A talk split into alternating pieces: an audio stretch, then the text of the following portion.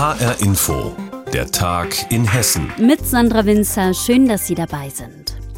In der hessischen Landespolitik geht eine Ära zu Ende. Ende Mai will Volker Bouffier vom Amt des hessischen Ministerpräsidenten zurücktreten. Nach zwölf Jahren als Regierungschef und einigen Jahren als Minister davor.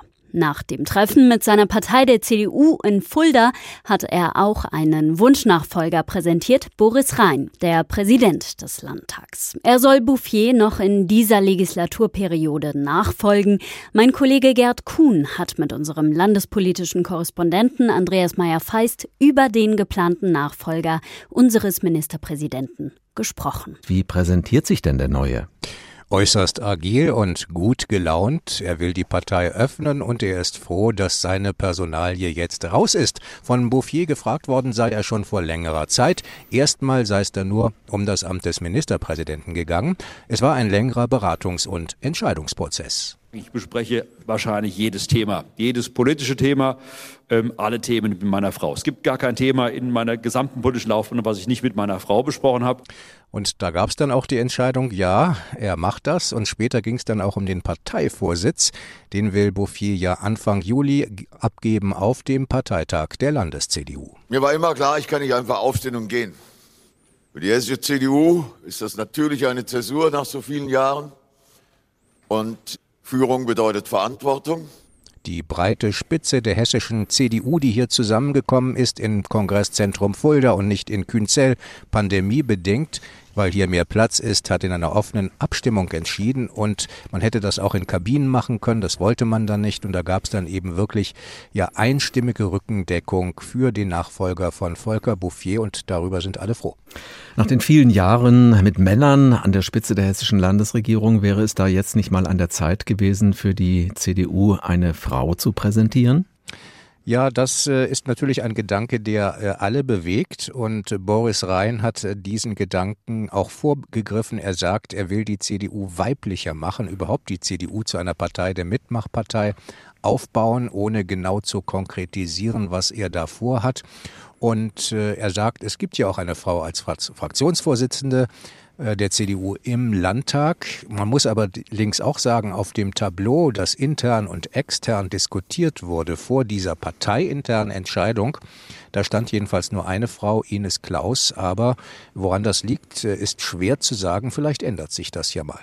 Boris Rhein soll also in Hessen das Ruder übernehmen. Ist das denn jetzt eine wasserdichte Sache mit der Bouffier-Nachfolge oder kann da auch noch was schiefgehen? Also mit den grünen Fraktions- und Parteispitzen sei das alles schon rechtzeitig beredet worden. Es gibt natürlich eine gewisse Unsicherheit, aber andererseits, wer will schon von diesen beiden Koalitionspartnern das Risiko eingehen, es darauf ankommen zu lassen und diese Koalition platzen zu lassen? Und dazu würde es natürlich kommen, wenn die entscheidende Stimme dann fehlt, wenn am 31. Mai im Landtag abgestimmt wird. In welcher Stimmung erlebst du denn Volker Bouffier in der Stunde seines schleichenden Abgangs als Ministerpräsident? Also interessant, wenn man ihn in den letzten Monaten erlebt hat, da sah er schon oft sehr nachdenklich aus. Jetzt äh, sah er eher so aus, als wäre es ein Befreiungsschlag gewesen, weil das erste Mal der, Faktor Öffentlichkeit wirklich hineingekommen ist und weil er für diesen Schritt auch eben die Rückendeckung, die breite Rückendeckung der Parteispitzen in Hessen spürt. Das ist wohl sehr wichtig für Bouffier und das haben natürlich die äh, Parteimitglieder hier auch erkannt und er ist froh, dass das so jetzt abgeht und hofft natürlich, dass das alles auch so funktioniert funktioniert, sagt auch, dass er sich freut auf ein Leben ab Juli an der Seite seiner Frau und seiner Familie, die ihm zu diesem Ausstieg sehr zugeraten hat. Landtagspräsident Boris Rhein. Er soll der Nachfolger von unserem Ministerpräsidenten Volker Bouffier werden. Das hat Bouffier heute offiziell bekannt gegeben. Andreas Meyer-Feist hatte die Informationen für uns. Vielen Dank. Explosionen, Flammen, tausende Menschen auf der Flucht. Der russische Angriff erschüttert die Ukraine. Welche Konsequenzen der Angriff Russlands auf die Ukraine schon jetzt auch für hessische Unternehmen hat, wird in vielen Firmen deutlich, die Geschäftsbeziehungen in die ehemalige Sowjetunion haben. Eine Firma ist der Maschinenbauer Karl und Schlichterle aus dem nordhessischen Burgwald. HR-Inforeporter Sascha Pfandstiel hat mit dem Geschäftsführer Bernd Schlichterle über einen aktuellen Auftrag gesprochen. Gebrauchte Maschinen aus der Getränkeindustrie kaufen, instand setzen und weltweit vertreiben. Darauf hat sich die Firma Karl und Schlichterle aus dem Ortsteil Ernshausen spezialisiert. Einige Mitarbeiter sind am Freitagmittag gerade dabei, die Halle zu fegen. Das Wochenende steht vor der Tür. Auslieferungen sind heute nicht mehr vorgesehen. Eine der tonnenschweren Anlagen soll an einen russischen Kunden gehen, erzählt Geschäftsführer Bernd Schlichterle. Die Maschine wird ausgeliefert an eine Brauerei in Russland. Hier in Deutschland hat die Maschine Mineralwasser abgefüllt. Später in Russland in der Brauerei wird sie Bier in PET-Flaschen abfüllen. So hat es der Chef vor einigen Monaten mit seinem Kunden vertraglich unter Dach und Fach gebracht. Und eigentlich könnte die 300.000 Euro teure Abfüllanlage jetzt per Schwertransport nach Russland gebracht werden. Doch da fangen sie an, die Probleme der Firma aus Burgwald. Diese Maschine wurde von unserem russischen Partner angezahlt. Die Maschine ist fertig. Jetzt warte ich auf die Schlusszahlung, damit wir die Sondertransportgenehmigung einleiten können. Wenn aber Russland vom SWIFT-Verfahren für Banküberweisungen ausgeschlossen wird, ist es für die nordhessischen Maschinenbauer fraglich, ob Russland in der Lage ist, die russischen Banken die Schlusszahlung an uns zu leisten. Heißt im Klartext, wird die Anlage nicht vollständig bezahlt, kann Bernd Schlichterle sie auch nicht ausliefern. Den Vertrag einfach rückgängig machen kann er aber auch nicht, aus rechtlichen Gründen. Und nicht zuletzt deckt die Anzahlung noch längst nicht die entstandenen Unkosten.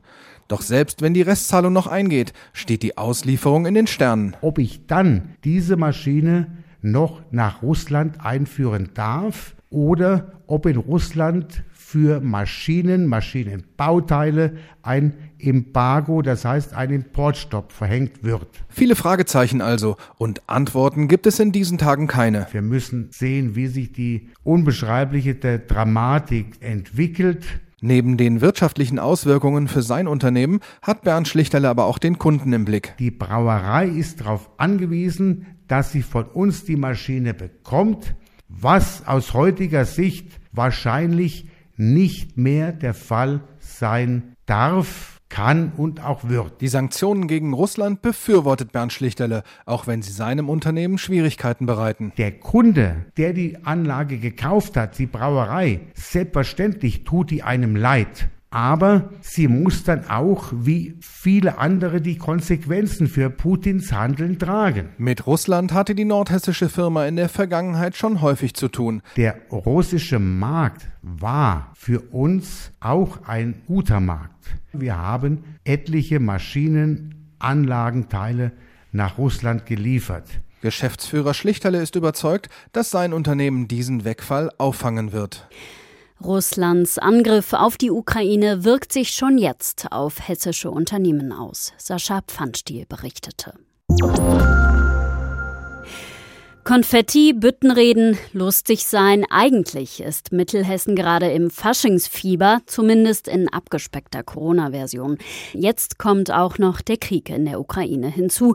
Und einige fragen sich, ist Feiern in diesen Zeiten überhaupt in Ordnung? HR Hessen-Reporter Benjamin Müller hat sich umgehört. Fast alle Narren in Mittelhessen, die wir angefragt haben, sagen ja.